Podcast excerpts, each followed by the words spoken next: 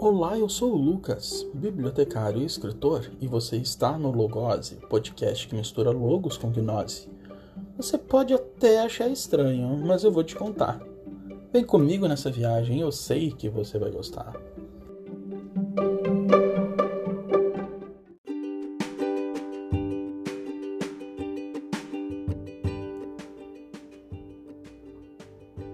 Seja muito bem-vindo e muito bem-vindo ao Logose. Este é o segundo episódio e hoje nós vamos conversar um pouco sobre a pós-verdade e as fake news. Claro, com muita reflexão e filosofia. Eu quero agradecer a você por estar aqui dividindo este tempo comigo. E quero te dizer que é um imenso prazer contar com a sua presença mais uma vez.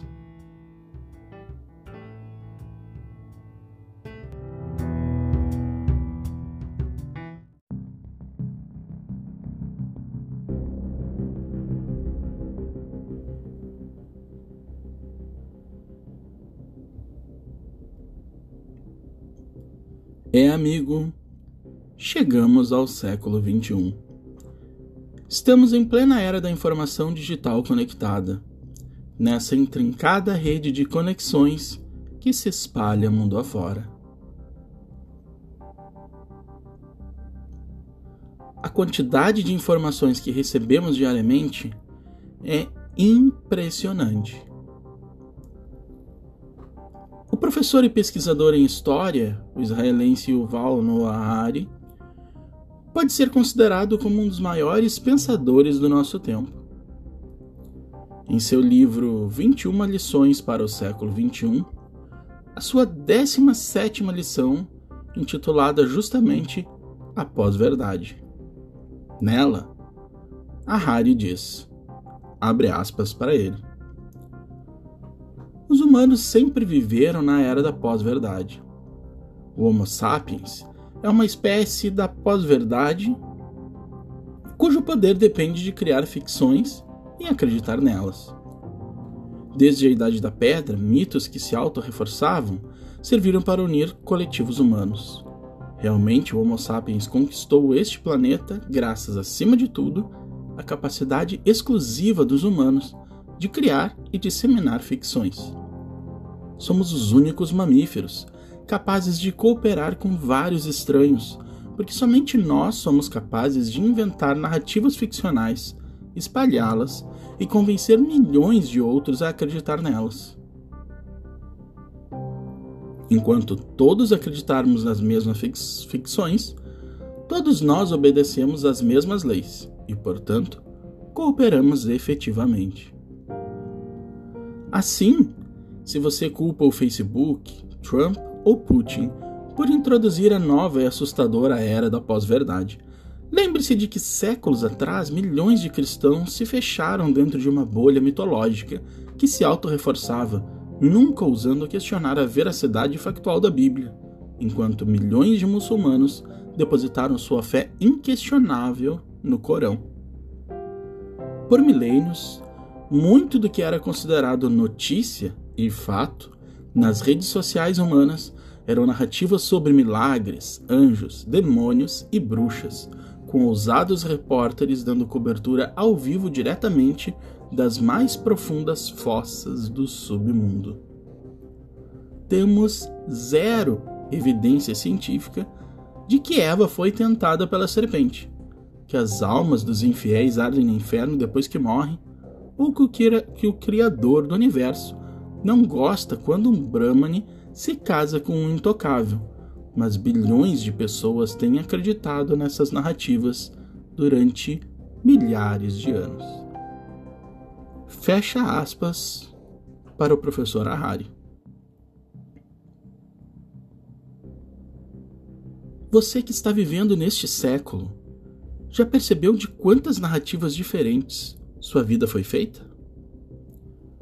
Olhe para o lado ou para a tela mais próxima a você neste momento. Eis aí o século XXI e a sua maior fábrica de narrativas, a internet. Vem comigo. e juntos vamos irromper os véus que escondem essa trama contada e recontada, construída e tecida nas teias dessa intrincada realidade.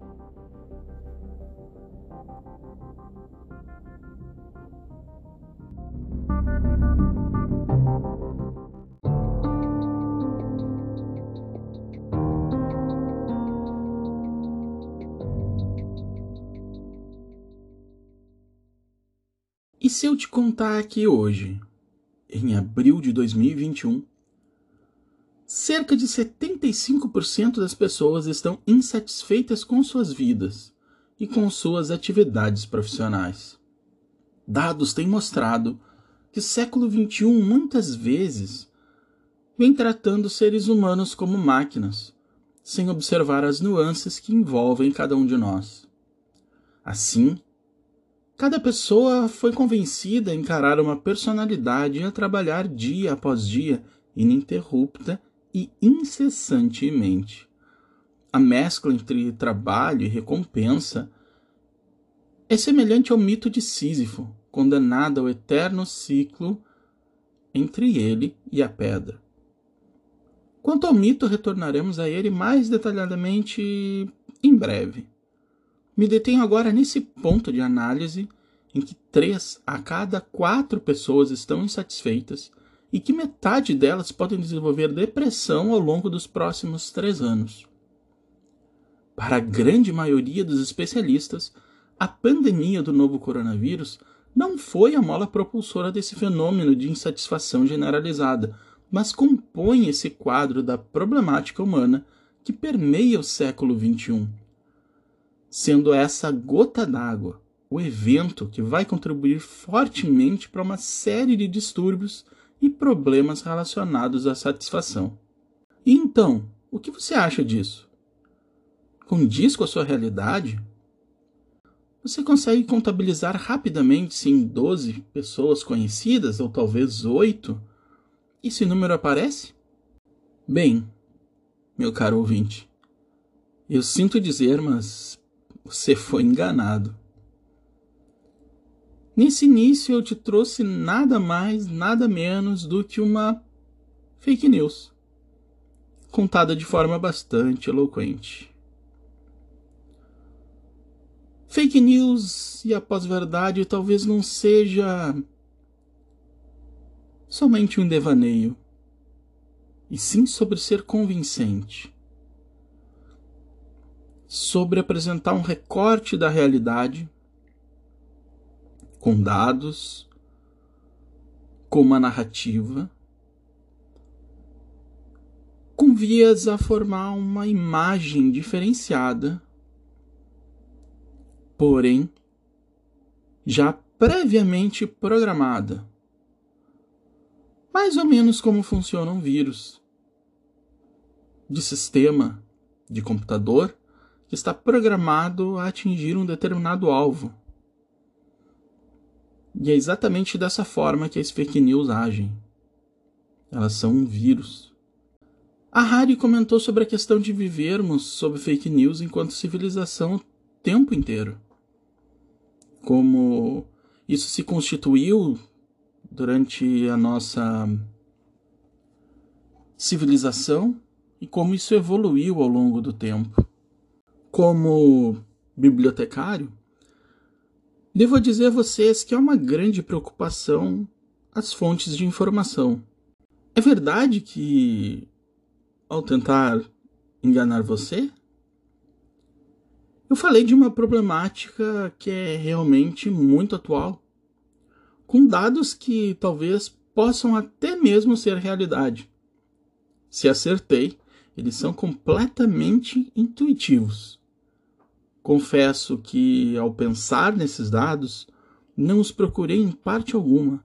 Nenhum pesquisador tem afirmado nada, absolutamente nada do que eu disse. Ou ao menos eu não procurei por eles. Talvez tenham dito, mas eu não os procurei. É verdade que essa problemática do novo coronavírus, da forma como temos encarado nossos dias e o nosso trabalho. condizem, por exemplo, com algumas palavras do filósofo sul-coreano Byung-Chul Han, que publicou o livro Sociedade do Cansaço. Nesse livro, muito se fala da ideia de uma autopunição, uma problemática do próprio eu. É uma espécie de antítese da primeira ideia trazida por Foucault, em que as escolas, os hospitais, os manicômios, entre outras instituições, eles vão formando um conjunto de regras para que possamos seguir, que a nossa sociedade, ao romper este primeiro momento de civilização, ele cria uma espécie de autocontrole. E isso tem nos feito a sociedade do cansaço. Toda essa problemática nos lembra também do filósofo Albert Camus, que em 1941 publicou a obra O Mito de Sísifo. Sísifo é um personagem da mitologia grega. E nesse ensaio filosófico de Albert Camus, Sísifo foi condenado a repetir eternamente a tarefa bastante simples de empurrar uma pedra até o topo de uma montanha. E assim que ele estava alcançando quase que o topo, o cume daquela montanha, a pedra rolava novamente até o pé dessa montanha. Sísifo teria então que iniciar mais uma vez o seu pesado trabalho até que por mais uma vez ele estava quase chegando ao cume da montanha quando, de repente, a pedra de novo rola até o pé da montanha. O mito de Sísifo fala muito sobre as condições humanas em relação ao trabalho. E principalmente se nós observarmos a nossa sociedade atual, no século XXI, com a quantidade de boletos virtuais que nos chegam, eu costumo brincar que o meu dinheiro é todo virtual porque eu não enxergo, não encosto nele e ele simplesmente entra virtualmente e ele também vai embora de forma completamente virtual. Eventualmente, o meu dinheiro se transforma em um serviço ou produto palpável, mas nem sempre. Às vezes, o meu dinheiro se transforma em energia elétrica e eu simplesmente não consigo observar a não ser no conforto da minha casa.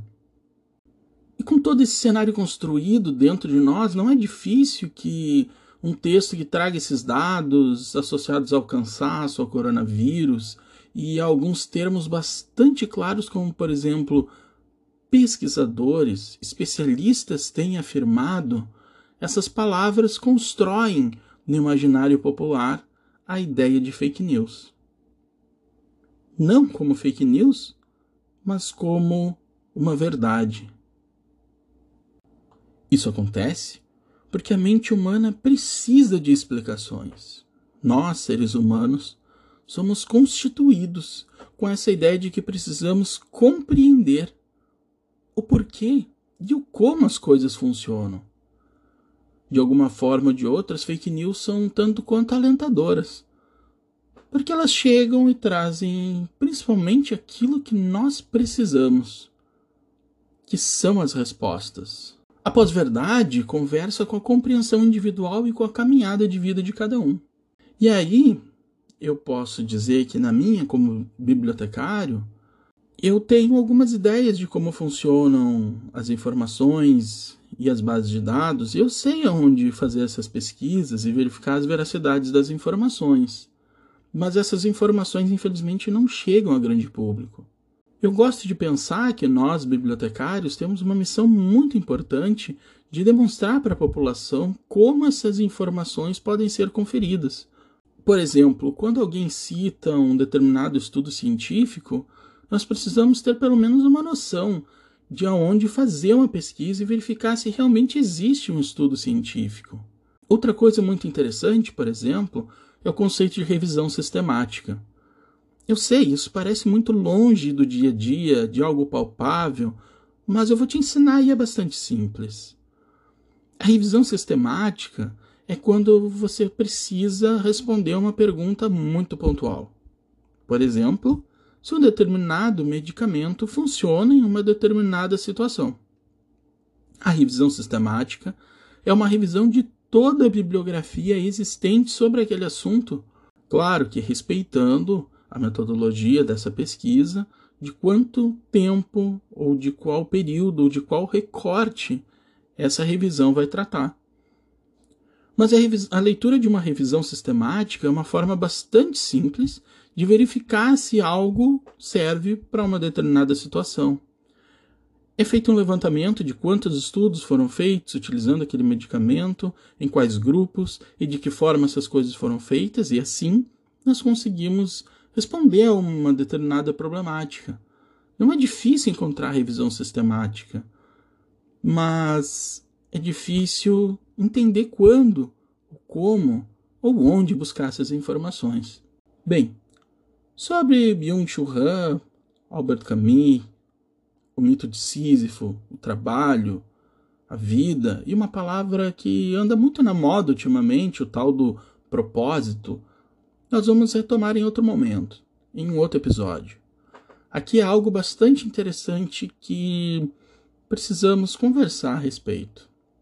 Mas o assunto aqui é o século XXI e toda a sua intrincada rede de relações que desagam de forma mais direta na pós-verdade e nas fake news que estamos tratando hoje.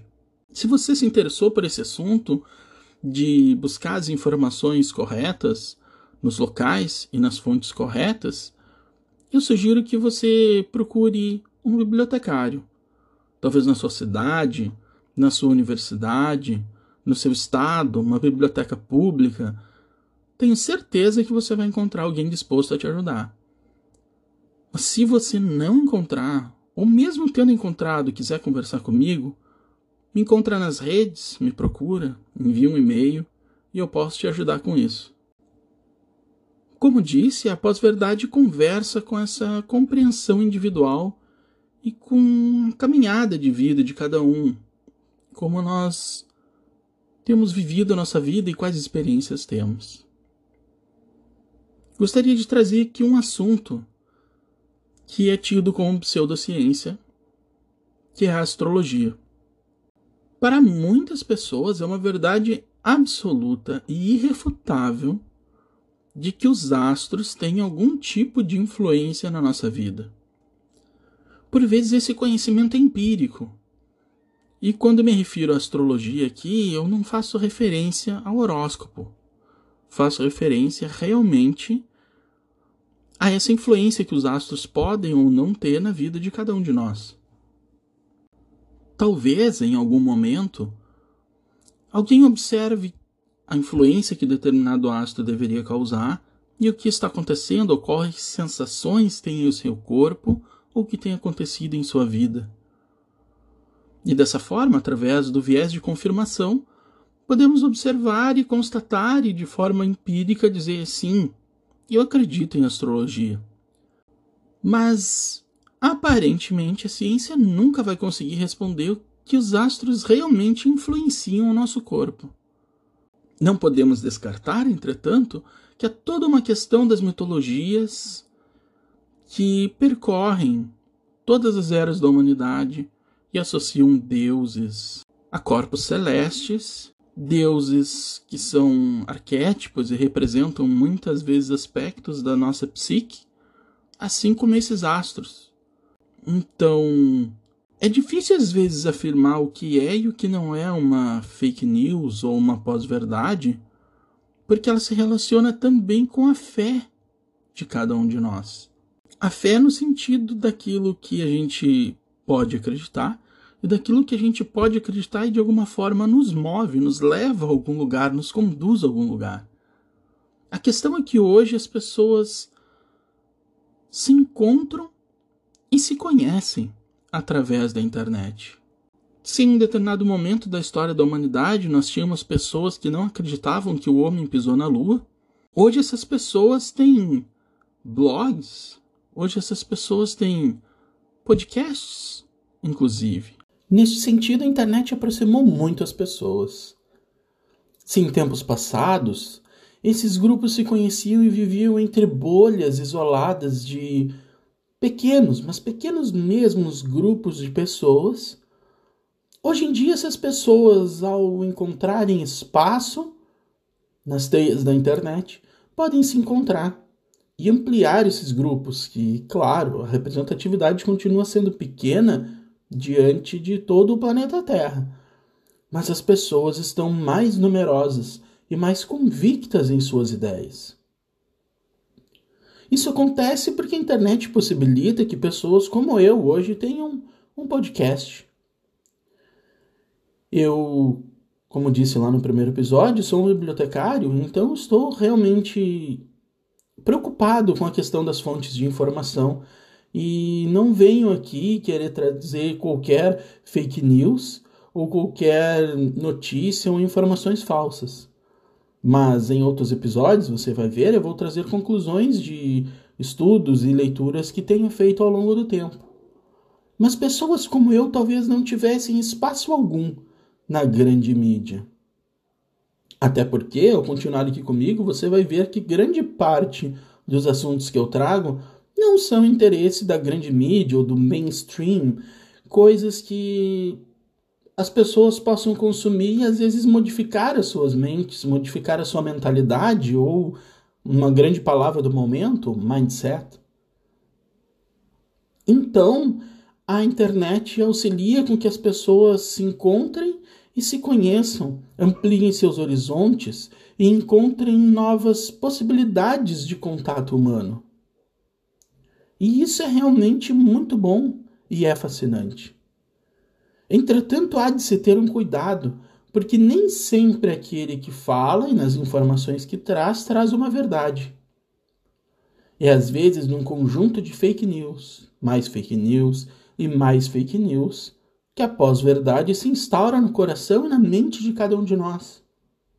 Aquela ideia do é assim e eu sei disso, ela se fortalece quando talvez em um podcast ou em um canal de YouTube você verifica uma informação e em outro episódio outra informação que corrobora com aquela primeira. Ou talvez mais provas de que aquela primeira informação ou ideia é verdadeira. E assim bolhas vão se construindo. Bolhas internas, dentro de cada um de nós, através do viés da confirmação, e bolhas externas, que nos colocam em em contato com outras pessoas e criam então verdadeiras bolhas de conhecimento. São microbolhas dentro de uma sociedade de grandes bolhas de conhecimento. Grandes bolhas de ideias. Então, se eu puder dizer algo a você nesse sentido, eu poderia dizer que é uma boa ideia a contraposição de ideias e fatos. Aproveitar esse momento que estamos vivendo para observarmos o que diz uma pessoa A, quais são seus argumentos, se há logos, se há a lógica, se há razão naquilo que está sendo dito, confrontando essas ideias com o seu oposto são diferentes narrativas e há de se confundir, mas, como eu costumo dizer, onde há certezas não há dúvidas, e onde há dúvidas há espaço para crescimento. Sem dúvidas não há espaço para crescimento. E então podemos fazer uma fake, entre aspas aqui, para fatos verdadeiros. Se aquilo que acreditamos ser verdadeiro for tão verdadeiro dentro de nós, ele vai bloquear qualquer ideia que possa entrar nova. E, é através, e a própria ciência se constrói através da modificação diante de novos fatos e acontecimentos. Não estou dizendo com isso, é claro, que a ciência vai se modificar diante de uma fake news. Não é isso.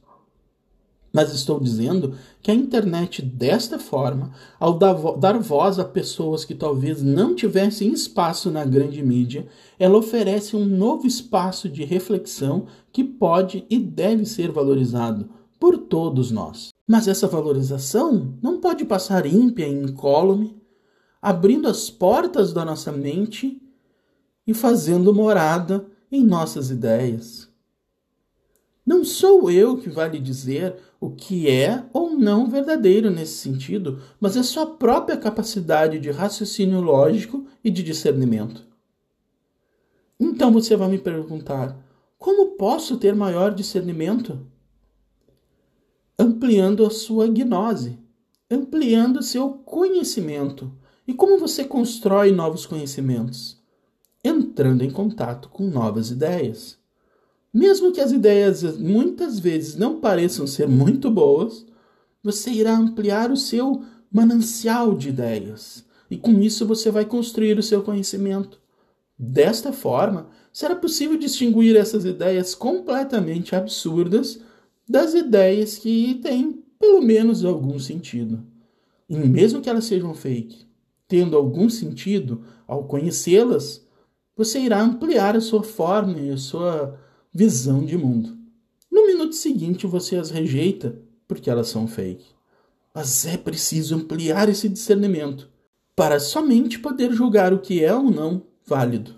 É incrível, mas você até acreditou na fake news que eu te contei?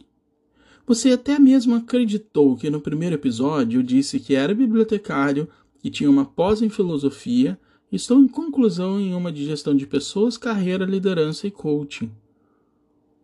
Como você pode saber que isso é verdade? Será que eu te enganei de novo? Não, eu estou brincando. Eu tenho currículo Lattes, então se você quiser dar uma olhada lá, você pode verificar. É outra fonte de informação interessante para confirmar informações se um determinado pesquisador é realmente pesquisador daquilo que ele diz. Mas já tivemos aqui no Brasil caso de ministro que mentiu ou omitiu no lápis, não é mesmo? Isso me lembra de uma história. Vou contar a vocês. É das fábulas de Esopo. Então, em um circo, havia uma pessoa que imitava vários animais. Ele imitava de forma tão perfeita que as pessoas que assistiam o espetáculo aplaudiam de forma muito empolgada. Observando isso, do lado de fora, um homem disse: Eu não acredito que ele realmente acha que essa é a imitação correta de um porco. Isso está longe de ser um porco. Ele conversou com o dono do circo e disse ao dono do circo: Me dê até amanhã. E no show de amanhã eu farei a imitação mais perfeita que vocês já viram de porcos. E você vai dispensar o seu imitador anterior. Não tenho a menor dúvida. O dono do circo aceitou o desafio. E no dia seguinte, aquele homem fez, de fato, uma imitação de porco. O pequeno problema é que as pessoas que assistiam o espetáculo circense não acharam que era uma imitação muito condizente com a realidade e vaiaram o homem. Entretanto, o homem mostrou que ele apertava por baixo da mesa em um porco que estava escondido e demonstrou que a imitação do porco era tão diferente do que realmente era um porco verdadeiro que as pessoas se acostumaram com o falso porco e não perceberam qual era o verdadeiro som do porco. Quando falamos de fake news e de pós-verdade, estamos falando de confiança. Estamos falando de confiança e de cooperação, que são características que nos trouxeram até aqui enquanto civilização. Mas, ao mesmo tempo, essa confiança muitas vezes não acontece. Temos que lembrar que os nossos antepassados confiavam nos outros e formavam pequenos grupos, pequenas aldeias, que mais tarde se transformaram em cidades. Entretanto, sempre havia desconfiança com a tribo vizinha. Então, vivemos sempre com um olho cá e um olho lá, um pé aqui e um pé lá. Além dessa questão da confiança e da cooperação, a pós-verdade também lida com algo muito particular, que mais uma vez depende da caminhada de cada um de nós, mas não é somente isso. A pós-verdade também é caracterizada como aquele eu sei que é dessa forma, ou eu quero acreditar nisso, ou talvez seja mais confortável pensar dessa forma do que encarar a verdade ou a realidade que se põe diante dos nossos olhos. Talvez essa fuga da realidade, entre aspas, e vamos chamar dessa forma, seja um recurso para lidar com coisas que talvez não nos seja possível lidar. Mas não podemos encarar apenas dessa forma. Eu quero ressaltar o ponto positivo de tudo isso. É difícil, sei, para mim mesmo, como profissional da informação, é difícil tentar olhar para um lado positivo nas fake news e na pós-verdade. Mas eu quero te lembrar lá da definição de VUCA que conversamos ao final do episódio anterior. Como disse, essas reflexões finais, realmente a finalização do episódio em que eu trago um questionamento ali não vai ser respondido no episódio futuro. E nem nenhum outro, ele é realmente uma reflexão para cada um. Mas eu vou trazer sim, por vezes, alguns conceitos que aparecem nestes textos para que a gente possa refletir depois. E lá, na definição do acrônimo VUCA, existe a questão da ambiguidade. E a depender do ângulo que nós observamos algum determinado fato, alguma determinada notícia, algum determinado evento, é possível ter ou não a razão. E é justamente nesse ponto que eu quero dizer a vocês que há algo de muito positivo nas fake news e na pós-verdade. Esse algo de muito positivo pode parecer forçar um pouco a barra, eu sei. Mas o que eu quero te mostrar é que dá para a gente tirar um lado positivo de tudo. Quando nós observamos o tanto de fake news que existe, é possível que a gente observe um mosaico de ideias. De ideias muitas vezes que não são verdadeiras. Mas nós observamos todo um espectro absolutamente diferenciado, como novos recortes, como novas realidades que nos são apresentadas. Cada fake news, cada pós-verdade que nos chega é um recorte diferente de realidade. E com isso nós podemos compor e escolher a nossa própria história e o nosso próprio caminho, observando que existem outros caminhos. Outros caminhos que de alguma forma não são verdadeiros, mas eles servem aquelas pessoas que acreditam naquele caminho. E esse é o ponto. Se o Valahari fala que algumas fake news são eternas, lembrando da religião, lembrando dos dogmas religiosos. E dogma, apenas para relembrar, é aquilo que não, não há uma explicação. Simplesmente é. E essa que é justamente a definição da pós-verdade, que é algo que simplesmente é. Então a pós-verdade nada mais é do que um dogma, ele é uma construção de realidade para alguém. E a nossa mente é fantástica e pode, ao acreditar em quimeras, produzir maravilhas que até mesmo a ciência duvida. Eis o grande mistério da fé. Não aquele do cerimonial, mas o mistério dos placebos. E é assim, olhando esse lado positivo da vida, e ampliando o nosso mosaico de possibilidades, que vamos chegando ao final desse episódio. Foi um prazer enorme conversar sobre esse assunto com você. Te espero no próximo episódio.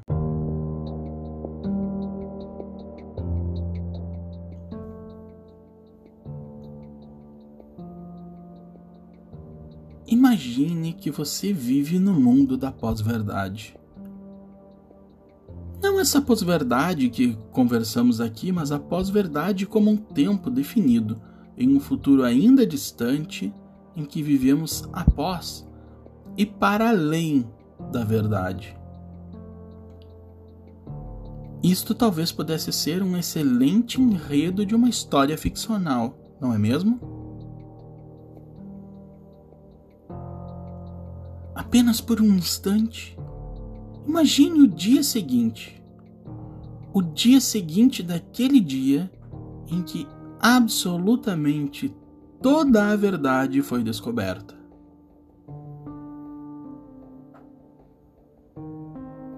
Neste futuro mundo, dessa futura vida, não há mais mentiras. Não há mais teorias da conspiração. E as famigeradas fake news fazem parte de um antigo livro de piadas da rica biblioteca da história humana. Todas as doenças já foram descobertas, bem como a sua prevenção. Você sabe, através da medicina baseada em evidência, qual a dosagem de qual medicamento você deve tomar para essa ou aquela enfermidade. Não existem dúvidas sobre nada. E as religiões do mundo não sobreviveram à grande queda dos mitos.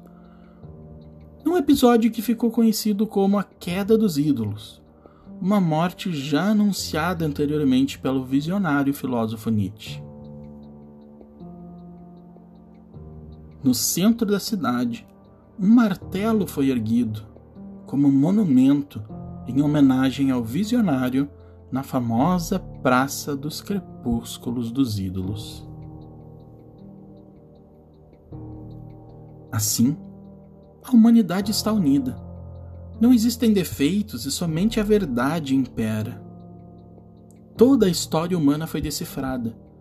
Quem e como os seres humanos foram criados, quem são e quem foram nossos deuses e, principalmente, se existe vida após a morte.